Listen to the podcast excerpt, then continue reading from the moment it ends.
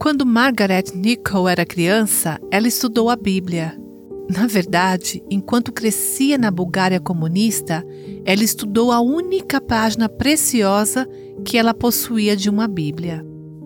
Depois que a doutora Nicole foi exilada nos Estados Unidos, ela visitou uma livraria. Impressionada com tantos exemplares da Bíblia, ela descreve sua reação.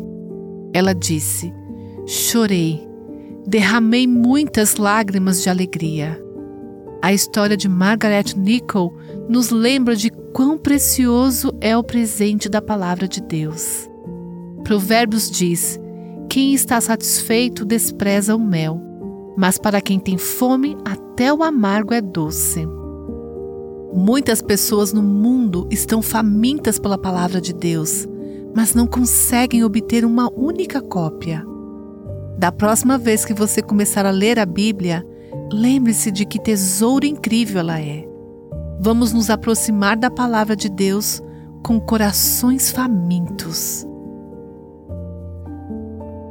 Você ouviu Buscando a Deus com a Viva Nossos Corações.